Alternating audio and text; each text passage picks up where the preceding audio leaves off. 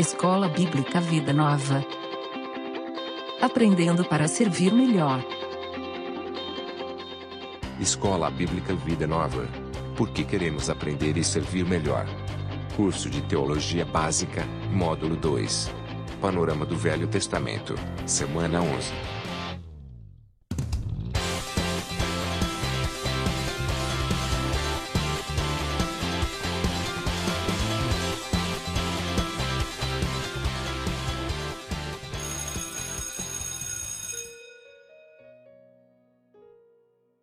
Esforce-se sempre para receber a aprovação do Deus a quem você serve.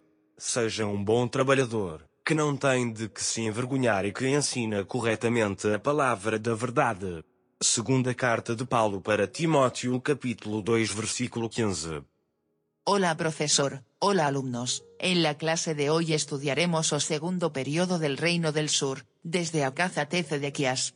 Estamos ainda no periodo preexílico, mas seguiremos a Teo exilio en la Babilonia, daremos atención especial a los reyes Ezequías y Josías, y también al profeta Jeremías. Bons estudios. Happy Weekend, estudante. Bom dia para você ou boa tarde para você. Não sei em qual horário você vai ouvir isso. Bom, chegamos à semana 11, a gente vai falar do reino de Judá, do rei Acás até o rei Zedequias. A gente vai do 12 rei de Judá até o último rei de Judá, que é o vigésimo rei. Ok?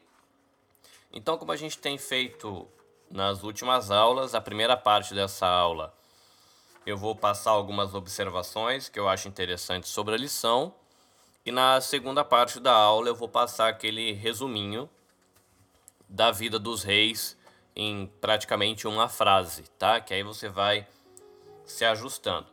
Se você lembrar o que a apostila propôs na lição passada, a gente tem, lembrando, a gente tem Saul, o início da monarquia, a gente vai ter Davi, o início do crescimento do reino, o reino unido ainda. Aí você vem com Salomão, o auge do reino unido, e daí para frente você vai ter a história a partir de Roboão do reino dividido. Tá? Aí você vai ter a queda do reino do norte, que a gente viu na lição 9, e a história ela vai continuar em Judá. Tá? Então a lição 10 ela contemplou uma parte da história que estava ali ainda onde tinha os dois reis.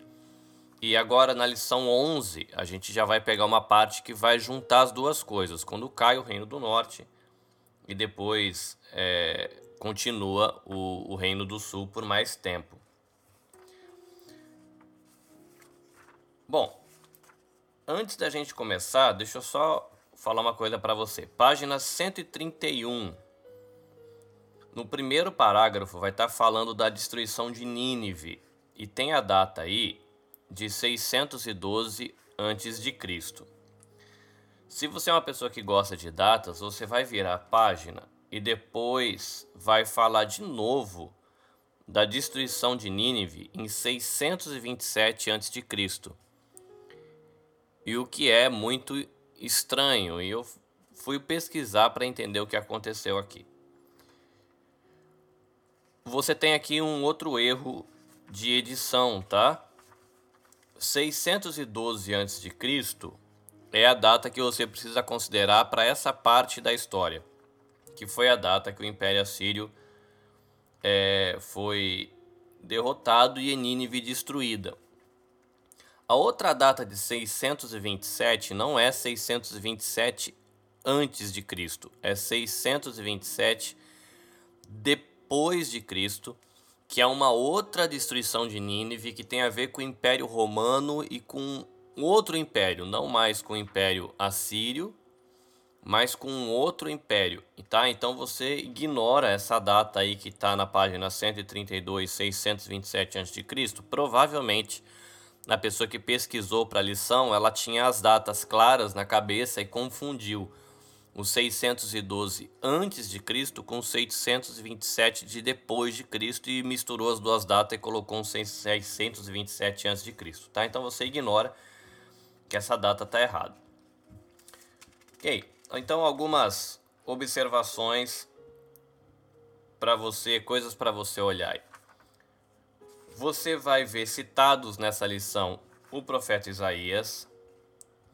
Você vai ver citados nessa lição o profeta Daniel, Ezequiel e também o profeta Jeremias, que são profetas que com certeza você já teve bastante contato, são profetas que têm livros é, histórias na Bíblia, então fica fácil de você conhecer.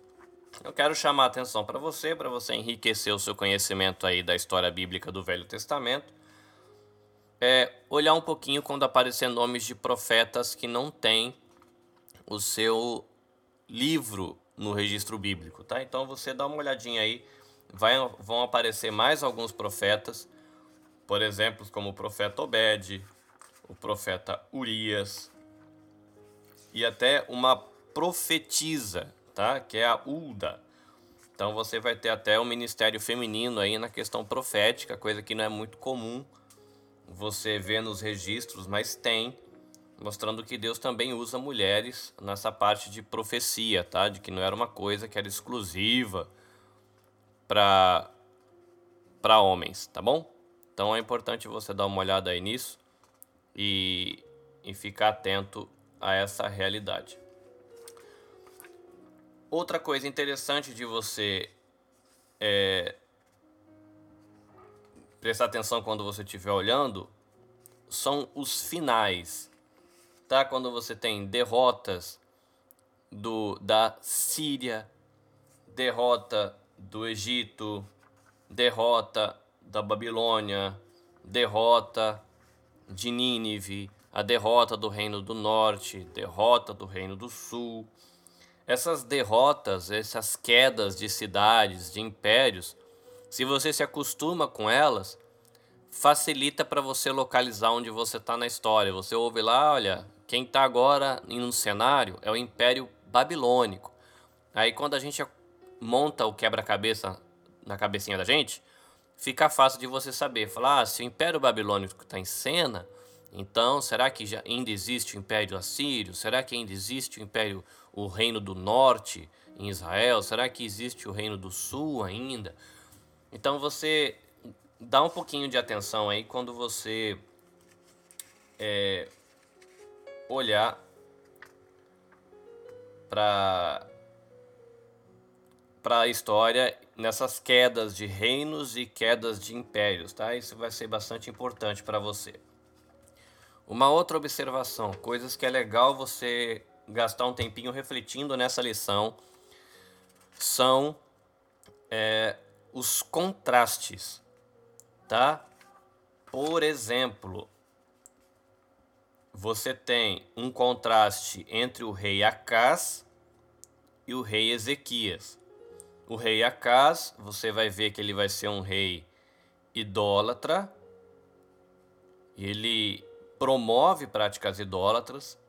E o filho dele, que vai é, herdar o trono, o que você imagina de que ele vá é, continuar com essa idolatria, o filho dele é fiel e é tido né, como um rei justo. Então você tem um contraste aí que é interessante. Tem um outro contraste quando você vai sair de Ezequias e vai para Manassés. Tá? Então você tem Acás idólatra, Ezequias um rei justo com seus erros, né? Tem até uma uma parte aí de que quando ele mostra as riquezas para os emissários babilônicos, né? Então, pode ser, né? Não vou dizer provavelmente, mas é possível que nesse momento ele tenha se orgulhado de quem ele era. Deus tinha dado uma vitória para ele antes. E aí vem os emissários da Babilônia fazer uma visita e ele mostra, olha aqui, ó, o meu reino, minhas riquezas, as minhas conquistas. Talvez isso tenha subido ao coração dele logo depois dessa visita é, Deus manda um profeta avisar para ele de que ele, o reino vai ter juízo que a Babilônia ia levar tudo aquilo que ele tinha mostrado para os emissários da Babilônia. Aí você vai ter um outro contraste entre Ezequias e Manassés. Tá? Manassés é considerado um, um, um rei apóstata. Tudo aquilo que Ezequias construiu na parte de dedicação a Deus, Manassés ele vai lá e bagunça tudo. E bagunça feio, não é pouca coisa não. Tá? Então uma referência é, bem ruim e pela tradição, você vai ver também aí anotado na apostila, de que Manassés, ele provavelmente ele foi o responsável pela morte de Isaías, tá? Então é bem importante você dar atenção aí para esse fato, tá? De que ele provavelmente foi o responsável pela morte de Isaías. E aí depois você vai ter um outro contraste quando você vai sair é, de Manassés, ele vai a Amon, que segue o caminho da primeira parte da vida, ele é idólatra, depois ele tenta mudar. E você tem Josias, depois um outro contraste aqui com o rei, que é considerado muito bom, que é Josias. Tá? Então você é interessante você ver aí que que eles têm essa se inspiram em alguns motivos nos pais, mas ao mesmo tempo tem uns que tem um pai muito ruim, vai muito bem, tem outro que tem um pai muito bom e vai muito ruim. Falando nessa relação pai-filho, fique aí atento quando você vê Amon, né? E o rei Manassés ele foi um rei apóstata, mas no final da vida ele tentou consertar isso. E o seu filho Amon, é, a apostila ela traz uma nota de que mais do que as reformas que o pai tentou fazer no final da vida, revertendo os pecados dele de idolatria, de destruindo tudo que ele promoveu, parece que a parte da infância e juventude marcou muito mais ele do que essa parte mais do final da vida do pai. E Amon acaba sendo um rei idólatra. Quando Amon morre, Josias ele assume e fala que Josias assume o reinado com oito anos e aí e ele provavelmente ele tenha sido instruído e ensinado por profetas e professores, sacerdotes que eram que tementes, né? respeitavam a Deus e ensinavam bem a palavra de Deus. E mostra como também isso marcou muito Josias, né? A sua infância ele teve uma boa instrução, uma boa referência, e ele acaba aí tomando a decisão de ser um rei é, segundo o coração de Deus. Tá bom? Bom, é, eu tinha, tinha falado sobre quedas né, de, de, de impérios e reinos, mas eu vou deixar aqui a observação também para você dar um pouquinho de atenção não só para as quedas, mas também atenção para os inícios, tá? Quando você vê aí que tem um, um império se levantando. No caso aqui, você vai ter é, a queda né, do Império Assírio e você vai ter o início do Reino da Média, o Reino da Babilônia e depois você vai ter o início do Império Babilônico.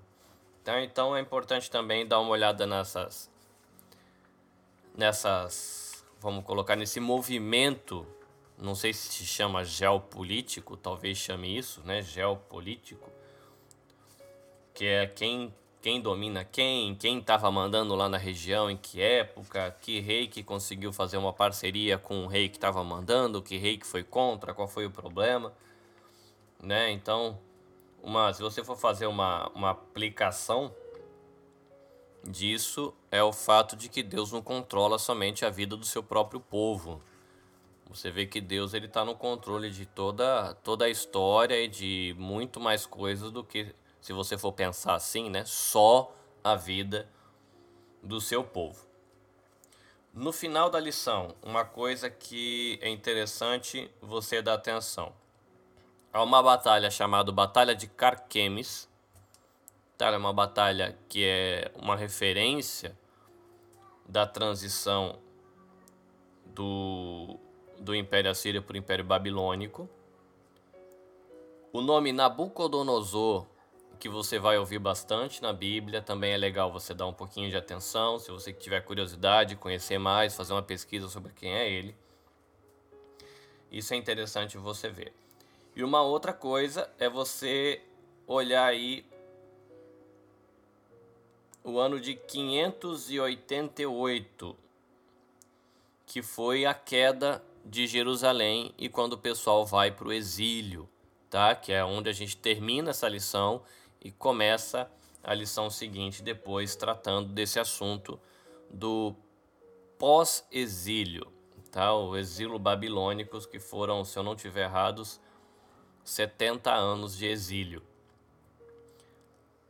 Mas foi uma coisa que marcou muito porque o, não só Jerusalém foi derrotada, mas ela foi destruída e o templo ele foi derrubado e queimado. Então eles acabaram com tudo, levaram toda a riqueza do templo embora. Lembra que Josias, melhor, Ezequias recebeu o aviso de porque ele ter se mostrado a riqueza para Babilônia, um dia depois haveria juízo e tudo aquilo seria levado tudo que tudo foi levado para Babilônia, o templo foi queimado e destruído. Aí você vai ter depois, o que a gente vai ver na lição seguinte, Esdras, Neemias, né, um fazendo a reforma da cidade e do templo, outro fazendo a reforma religiosa, que vai ser um segundo momento. Mas essa data de 588, a queda de Jerusalém, é uma data importante para você situar na história bíblica, tá? Porque isso marca muita coisa marca pensadores, profetas, então é importante você ver a questão da destruição de Jerusalém.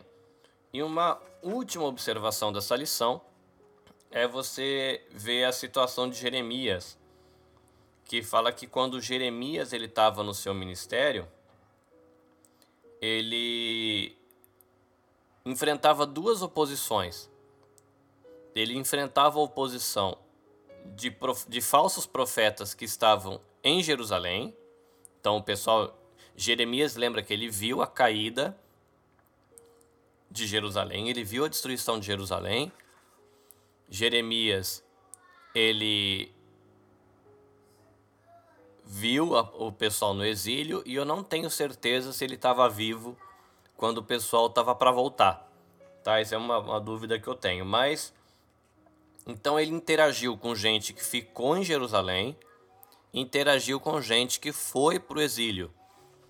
E, e ele estava tendo que, ele, como portador da palavra de Deus, enfrentar as pessoas que diziam, estando no reino de Judá, em Jerusalém, que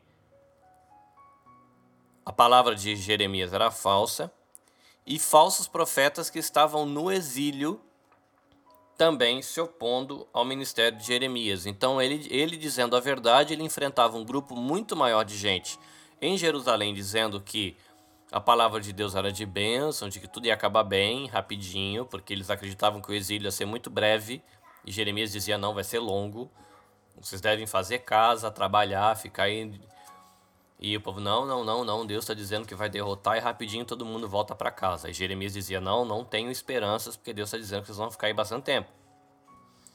Então ele tinha que trabalhar com essas duas frentes de oposição. Uma que estava em Jerusalém e a outra frente de oposição que estava no exílio. Isso é muito curioso, né? Você dar uma olhada e você tentar imaginar como é que foi viver esse ministério dele, né? O cara foi preso, o cara foi a gente teve a oportunidade de estudar junto a vida de Jeremias e viu que não foi um ministério fácil, foi um ministério frutífero, útil, a gente é abençoado pelo ministério dele até hoje, mas com certeza não foi um ministério fácil. Ok? Fica para você aí as observações da lição. Você vai ter agora um tempinho para tomar um copinho d'água, respirar e a gente volta na segunda parte da aula para fazer um pequeno panorama dos reis e o que eles aprontaram ou fizeram de bom em sua vida. Ok? Vai lá tomar seu copinho d'água e a gente volta daqui a pouquinho.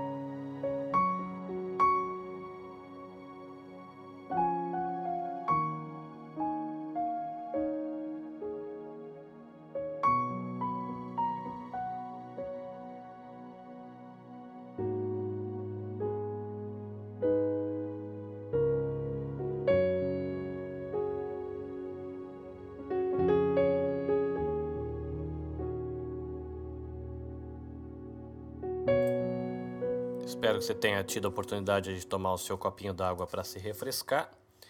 E a gente volta para a gente ver agora o nosso panorama da vida dos últimos reis de Judá. Então a gente começa com Acás, que ele é tido aí como um rei mau que reinou por 19 anos. Então Acás ele teve que aí enfrentar uma aliança entre o rei Rezim da Síria e o rei Peca de Israel, que foi aquele caso de que o rei da Síria e o rei de Israel eles se unem porque eles queriam lutar com a Assíria, mas como Judá não quis, o reino de Judá não quis ajudar, né, que frase bonita essa, né? Aí eles se, se levantam contra o reino de Judá. Então foi no tempo de Acas isso. Então ele teve que enfrentar essa aliança de Rezim, o rei da Síria, e de Peca, o rei de Israel. E por causa dessa aliança, dos dois indo contra ele em Judá, ele pede ajuda do, da Síria. E aí, como consequência dessa ajuda que o rei Acas de, de Judá pediu à Síria, a, a Síria ela é conquistada pela Assíria e a própria Judá ela se torna aí um vassalo da Assíria. Depois de Acas a gente tem o rei Ezequias, que é considerado um rei bom, que viveu por 29 anos. Como resumo da vida dele, a gente entende que Ezequias ele fez uma reforma religiosa no reino de Judá, inclusive destruindo a serpente de bronze que Moisés tinha feito. E ele fez isso porque o povo estava queimando incenso para essa serpente de bronze. Aí quando morreu Sargon II, rei da Síria, Ezequias ele tratou aí de tentar ganhar sua independência com o apoio do Egito. Isso contra o conselho que o profeta Isaías tinha dado para ele, tá? E por conta disso, Senaqueribe invadiu a Judá e conquistou todas as cidades e aí ele sitiou a cidade de Jerusalém. Isaías disse para o rei Ezequias que não rendesse a cidade e que na manhã seguinte as forças assírias estariam aniquiladas. Aí um pouco depois disso, Ezequias ele ficou bem doente, praticamente para a morte, mas foi salvo dessa enfermidade para a morte pela graça de Deus. Merodach Baladã, rei da Babilônia, e Ezequias eles se aliaram contra a Síria, e isso foi também algo que Isaías ele se opôs. E quando morreu a Ezequias, sucedeu o filho Manassés. Manassés ele foi um rei mau por 55 anos, e que é um reinado bem longo. Vamos ver o que a gente tem de resumo da vida dele. Suas políticas foram diametralmente opostas à do seu pai Ezequias ou se as suas, que eu estou traduzindo do espanhol aqui, deu uma, um nozão na cabeça, mas as suas políticas foram completamente opostas à do seu pai Ezequias, né? Então, no caso de Manassés, filho de Ezequias. É, Manassés ele restaurou os cultos pagãos em Judá e, inclusive, ele sacrificou seus filhos no fogo. Ele foi um vassalo absoluto da Síria. E, por suposto, que durante o reinado da Síria, a Síria era uma grande potência que várias vezes invadiu o Egito e Manassés preferiu não, não atrapalhar o caminho da Síria nessas investidas que a Síria estava fazendo no Egito. Então, o Egito era bem, é bem ali embaixo de, do, do reino de Judá, mas Manassés procurou não, não se meter. Né? Então, toda vez que a Síria vinha para para invadir ali o Egito, Manassés ele ficava de fora e deixava a Síria fazer o que ele estava bem quisesse. Depois de Manassés, quem assume aí é Amon. Amon é considerado um rei mau e ele reinou apenas dois anos.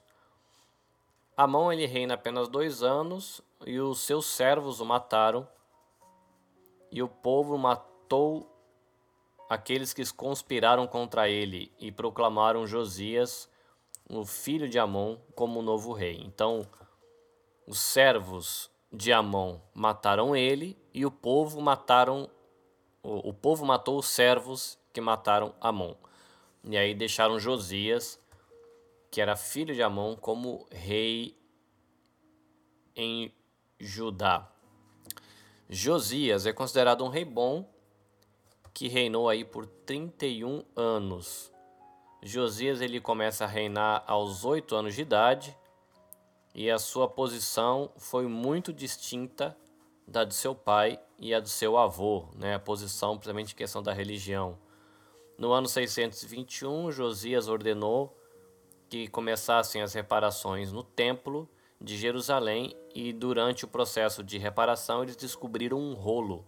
Esse manuscrito continha as tradições legais de Israel e de alguma maneira veio a parar no templo de Jerusalém quando Samaria caiu abaixo o poder assírio. Esse livro é, ele foi incorporado dentro do Pentateuco e o, diz aí que esse livro que foi achado por Josias ele compõe a maior parte do livro de Deuteronômio. Por ele se identifica como Código Deuteronômico e se simboliza com a letra D.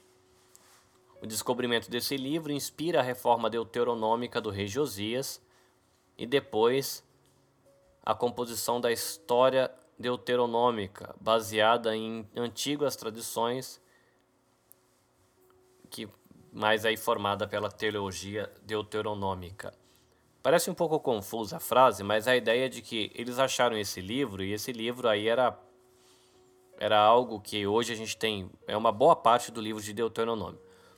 Mas o livro de Deuteronômio, Deuteronômio ele é muito importante para a história de Israel, principalmente depois da divisão do reino, quando os reis falam, né, os, os profetas falam a respeito do que podia ser feito, o que não podia, se Deus ia trazer juízo, da aliança, que aliança que tinha que cumprir, muitas referências eram a, ao Deuteronômio, as regras que estão ali, né, ao código deuteronômico e a teologia deuteronômica. Tá? Então é muito importante para você entender o que o argumento dos profetas é gastar um pouquinho de tempo com Deuteronômio, porque quando fala de juízo, fala de bênção, fala, eles estão se referindo à teologia e ao código que está ali dentro de Deuteronômio.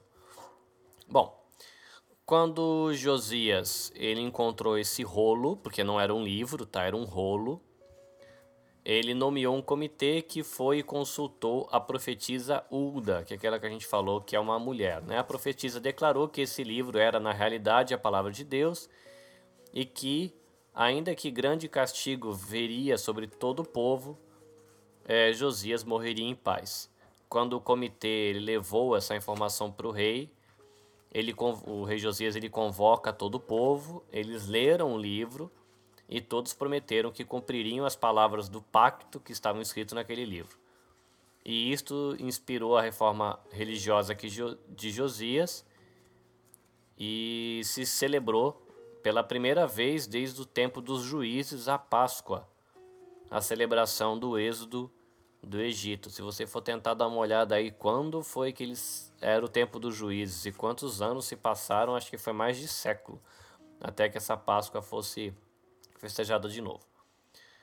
Quando morre Assurbanipal, um dos mais poderosos reis assírios, aí começa aí um declínio do Império Assírio. A capital do Império Assírio, que é Assur, caiu baixo o ataque dos Medos, tá? Então você tem o Império Assírio e você tem um reino dos Medos. Isso aconteceu no ano 614 e a cidade de Nínive caiu baixo o ataque combinado dos medos e dos babilônios dois anos depois. Né? Em 612, cai a Nínive.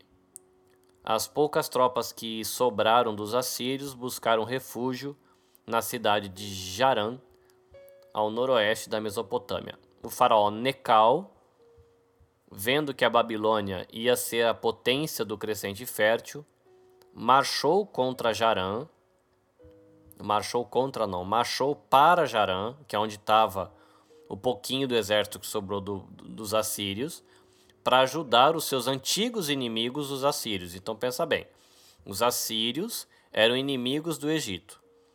Os assírios atacavam o Egito. Só que quando a Babilônia começou a ficar forte e começou a atacar a Síria, é, o Egito não quis tem um outro inimigo, falando, então eu vou ajudar a Síria para as coisas continuar como estão. Eu sei como é que funciona o reino de Judá, eu sei como é que funciona a Síria, não quero mais gente mandando aqui no meu terreno, não. Mas aí eles estão, o, o faraó Nacal, ele vai para essa cidade de Jarã para tentar ajudar a Síria para combater contra a Babilônia. Mas Josias ele tinha outras ideias. Josias ele via os babilônios como aliados e ele queria colocar um fim no poder assírio. Então, embaixo, desculpa, embaixo está o Egito. Se você pensar num triângulo, né?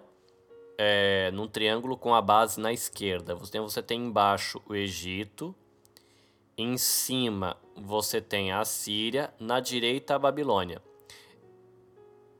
No meio, entre a Síria e o Egito, você tem Judá.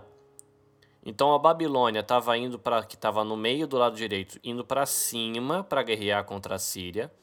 O Egito sai lá de baixo e vai subir para ajudar a Síria. Judá, como está no meio, Josias, ele que via os babilônios como é, aliados, ele pega e entra no meio para que o Egito não suba, tá? Então por isso ele entra no meio aí dos exércitos assírios na região de Megido ou de Megido. E foi ali que esse faraó Necal, no ano de 609, ele mata o rei Josias. É evidente que a história deuteronômica ele terminava originalmente em 2 Reis 23, logo depois, ou um pouquinho antes das palavras, e nem depois dele nasceu outro igual porque falando de Josias, né? O livro deve ter sido reeditado quando Josias ainda estava vivo, já que as palavras de Uda, profetisa, anunciavam que ele morreria em paz. Os dois capítulos e meios que concluem a obra foram colocados durante o período do exílio na Babilônia. Tá? Então a ideia de que na época de Josias, o livro de Deuteronômio de Reis ele ia ter um, a história deuteronômica, né, que vai até Reis, segunda Reis, ela acabava ali em 23, mas tem coisas que vêm depois. Essas coisas que vêm depois provavelmente foram reeditadas e incluídas é, durante o período da Babilônia. Bom, Josias ele morre, quem fica no lugar dele é Joacás ou Salum, que eu acho que é o mesmo nome para ele. Joacás ele foi um rei mau por três meses. Joacás ele reina por pouco tempo, desde que o faraó Necal passou por Judá rumo a Jarã, quando matou seu pai Josias, até que veio de regresso rumo ao Egito. Então, quando estava subindo, Nacal ele mata Josias e Joacás fica no lugar do pai. Aí o Egito consegue subir até lá em cima, porque ele matou Josias faz a guerra, aí ele desce. Na volta, ele depõe Joacás, né, três meses depois que ele matou Josias, leva Joacás para o Egito e esse rei Joacás morre no Egito. No lugar do rei Joacás, o faraó coloca um outro filho de Josias que é Eliakim ou Joaquim. Tá? Então é Eliakim e ele põe o nome desse filho de Josias de Joaquim. Ou melhor, de Joacim. Ou, bom, enfim, vamos ver como é que tá aqui, só para ver, porque eu tô olhando em espanhol e a tradução fica estranha. Então você tem Josias. Ah, você tem Joaquim 16 17. Aí você tem aqui para mim, você tem Jeoacás, o rei número 17, e depois o Jeoaquim. Ah, tá. Em português está como Jeoacás, o que reinou três meses e foi deposto pelo faraó. O próximo vai ser o Jeoaquim. Tá? Então, o Jeoaquim ele foi um rei mau por 11 anos. Nabopolassar era rei da Babilônia quando seu filho Nabucodonosor derrotou os egípcios na batalha de Carquemes, uma batalha é, importante. Nesse mesmo ano, Nabucodonosor ele sobe ao trono, no ano 605, onde acontece a batalha de Carquemes. No ano seguinte, ele conquista a Síria e a Palestina, e Jeoaquim se converte agora em um vassalo da Babilônia. Três anos mais tarde, instigado pelo Egito, Jeoaquim se recusa a pagar os tributos à Babilônia. Por esse tempo, Nabucodonosor estava ocupado por outras partes, mas, pelo fim do ano 598, ele marcha contra Jerusalém para colocar um sítio à cidade e castigar o rei Jeoaquim. Mas, quando chegou, Jeoaquim já estava morto e o seu filho Joaquim reinava no seu lugar. Joaquim é considerado um rei mau por três meses também. Esse rei jovem reinou por apenas três meses, aos, ao final dos quais ele, a sua mãe, seus servos, os seus príncipes e oficiais se renderam a Nabucodonosor. A todos eles, Nabucodonosor levou para Babilônia, e com eles levou dez mil cativos, incluindo os artesãos e os ferreiros. Não quedou, não ficou ninguém, exceto as pessoas mais pobres do país. Essa foi a primeira deportação, que é onde vai o profeta Daniel. Aí depois dele, depois de Joaquim, você tem o Zedequias, também conhecido aí como Matanias.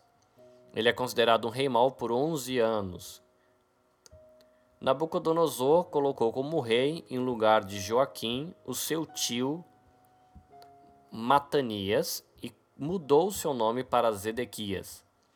No ano 587, é, Nabucodonosor veio de novo e ele sitiou a Jerusalém durante um ano e meio. Zedequias ele tentou fugir, é, mas ele foi feito prisioneiro. Eles degolaram os filhos de Zedequias na sua presença e depois disso sacaram seus olhos. É, a última coisa que ele viu foi a morte dos filhos. Depois eles o ataram ou prenderam com cadeias que é concorrentes, né? E o levaram para Babilônia. Jerusalém ela foi destruída e o templo foi arrasado. E outra vez foram levados cativos à Babilônia. Esta foi a segunda deportação e aqui termina o reino de Judá. Muito bem, então esse foi um panorama aí. Na outra parte você vai ter é, agora o exílio na próxima lição, tá? Se ficou um pouquinho confuso, você ficou com dúvida, volta o áudio e reescuta aí o material que vai ficar fácil de entender, ainda mais você comparando com a apostila que você tem, ok? Então prepara o seu cafezinho que a gente vai para o café agora. Cough break cough break.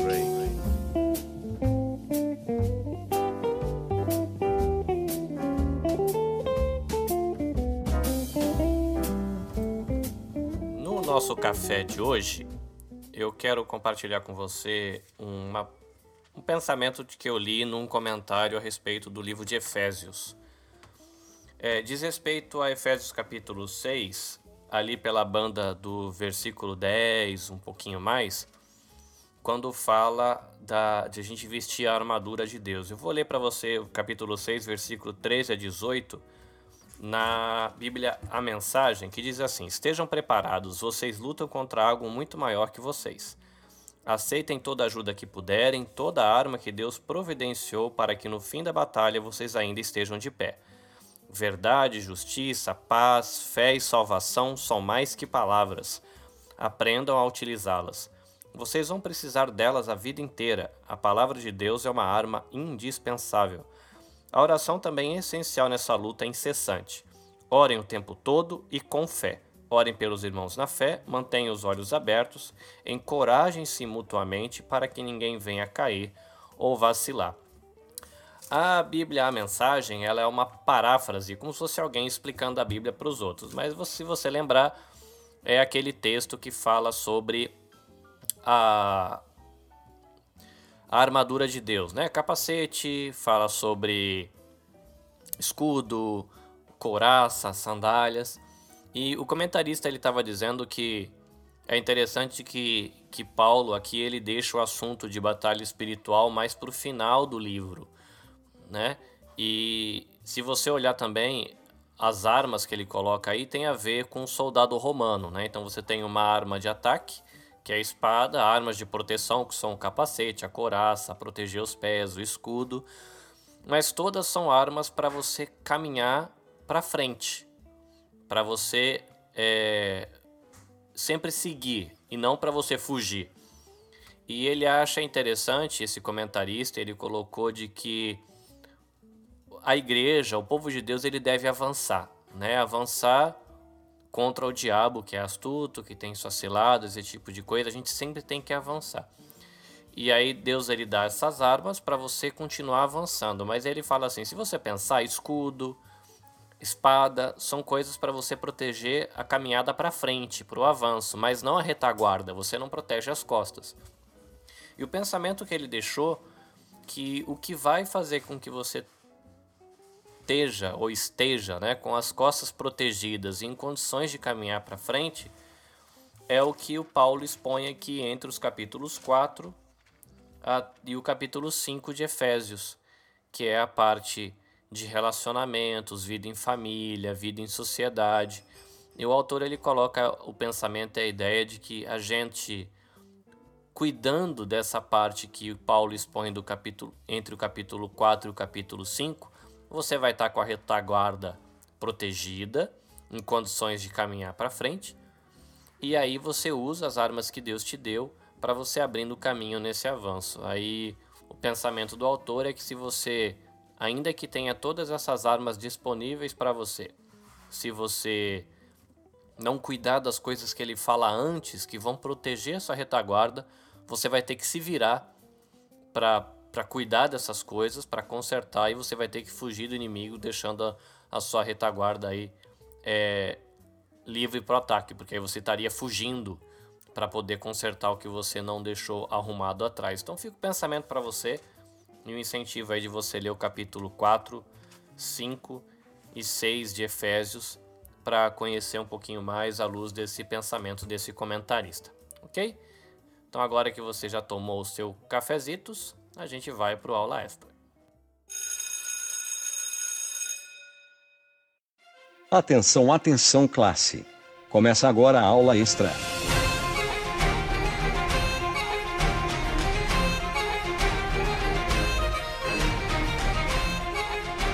Muito bem, começando a aula extra.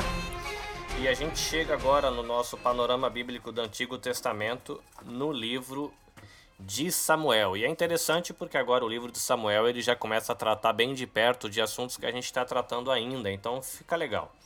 Bom, Samuel ele é uma das figuras mais notáveis aí do Antigo Testamento. Ele foi sacerdote, profeta, juiz e teve a tarefa de ungir dois reis. O livro que leva o seu nome é igualmente importante. A gente lendo as histórias que são narradas ali, a gente compreende como Israel deixou de ser um grupo de tribos para se tornar um reino. Então vale a pena a gente estudar com atenção para a gente entender bem os detalhes da história da monarquia de Israel, desde a fundação até o exílio. Para a gente ter aí umas informações básicas e uma visão panorâmica do livro. O autor do livro de Samuel é Samuel. A data do livro está aí entre 1100 antes de Cristo até 970 antes de Cristo nesse, nesse espaço aí. O alvo do livro é mostrar a transição da teocracia para a monarquia. o livro de 1 Samuel, ele tem como palavra-chave transição, e a gente poderia deixar como versículo-chave 1 Samuel 15, 22, que Samuel diz para Saul: é, Acaso tem o Senhor tanto prazer em holocaustos e em sacrifícios, quanto em que se obedeça a sua palavra? A obediência é melhor do que o sacrifício, e a submissão é a melhor do que a gordura de carneiros. E segundo Samuel, ele tem como palavra-chave aí aliança, e a gente poderia deixar como versículo-chave 2 Samuel 7,16, que Samuel diz para Davi o seguinte: Quanto a você, sua dinastia e seu reino permanecerão para sempre diante de mim, o seu trono será estabelecido para sempre. Ok? Então, se a gente fosse colocar o livro de Samuel em uma frase, Deus inclui a monarquia em seu programa, ungindo Saul no início, mas manifestando em Davi o cumprimento de suas promessas. A gente sempre falou sobre é, de que livros como 1 Samuel e 2 Samuel eles acabam é, tendo a sua divisão em dois livros na tradução do hebraico para o grego, mas eu nunca tinha ouvido o porquê disso. Né? E aqui a gente tem, é, nesse livro que eu estou usando como referência, o porquê de 1 Samuel hoje serem dois livros. Então fala que no início não existiam dois livros de Samuel. Na tradução do hebraico para o grego, o número de palavras aumenta, e aí os livros tiveram de ser copiados em dois rolos de pergaminho. Daí surgiram dois livros. Isso é muito interessante. Alguns destaques do livro. Um é a oração de Ana que tem no livro de 1 Samuel no capítulo 2. É uma das orações mais notáveis que a gente tem na Bíblia. E ela exalta a Deus declarando os atributos, né? Deus como Senhor, como santo, como sábio, como soberano, como dono das riquezas e como juiz. Você vendo que mesmo nesse momento muito tardio, vamos colocar assim, antigo, da história de Israel já se tinha um conceito bem elevado e uma, uma ideia teológica muito bem elaborada sobre quem é Deus. A oração termina dizendo que o Senhor dá força ao rei e exalta o seu ungido. Não poderia haver uma introdução mais adequada ao livro que conta o início da monarquia israelita. Bom, a história de Samuel. No que diz respeito ao nascimento e à infância, é importante lembrar que Samuel nasceu na época dos juízes, sua mãe não podia ter filhos, mas Deus transformou a vida daquela família fazendo um milagre. Ainda menino, Ana dedicou Samuel ao serviço no templo. Samuel também ele teve aí o exercício de um ministério triplo.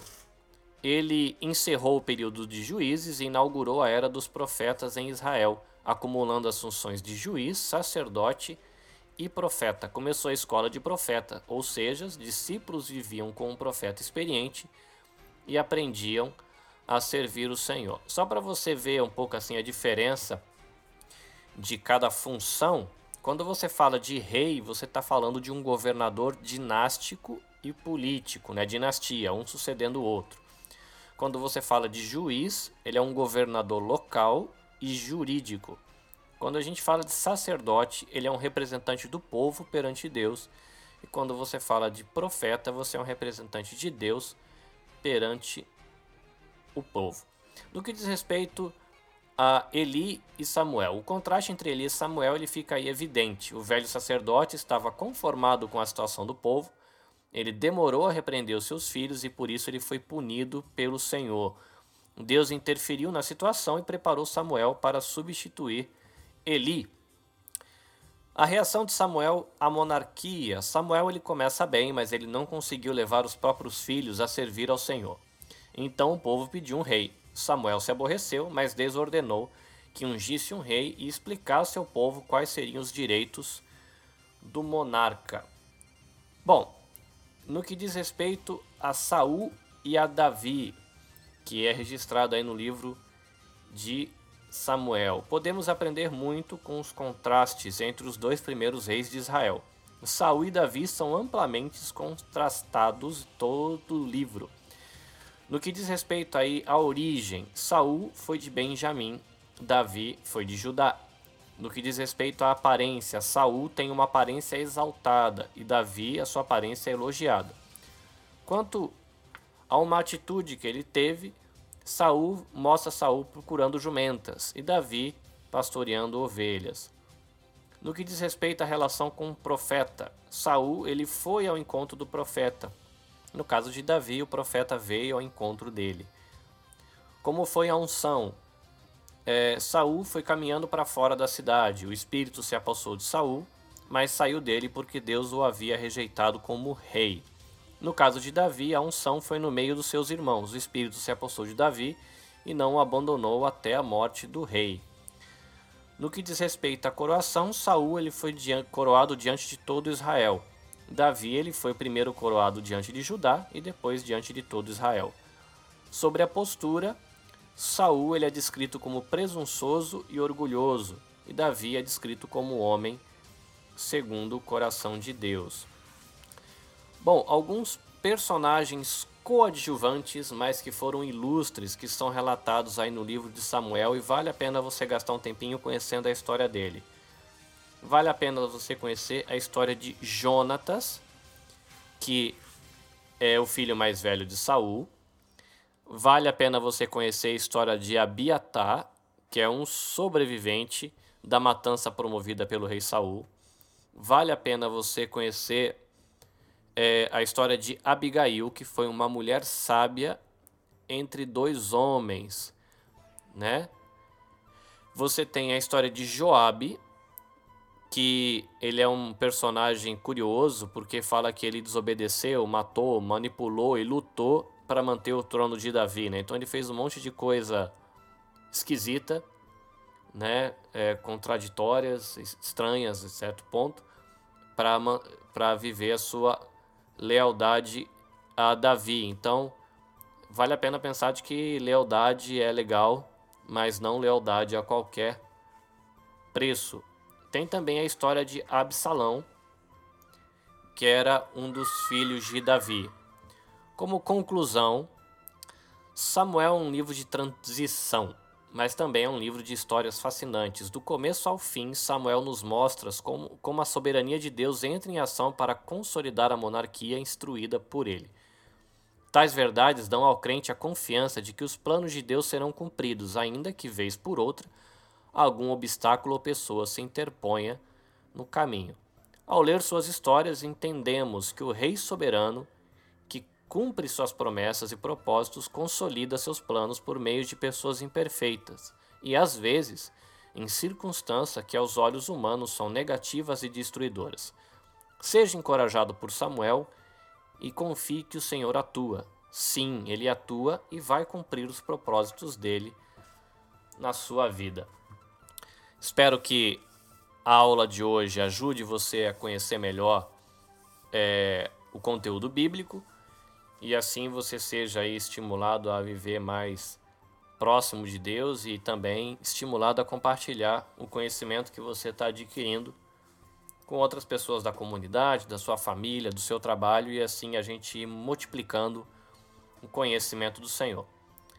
Nós nos vemos semana que vem. Caris, Shalom e até a próxima.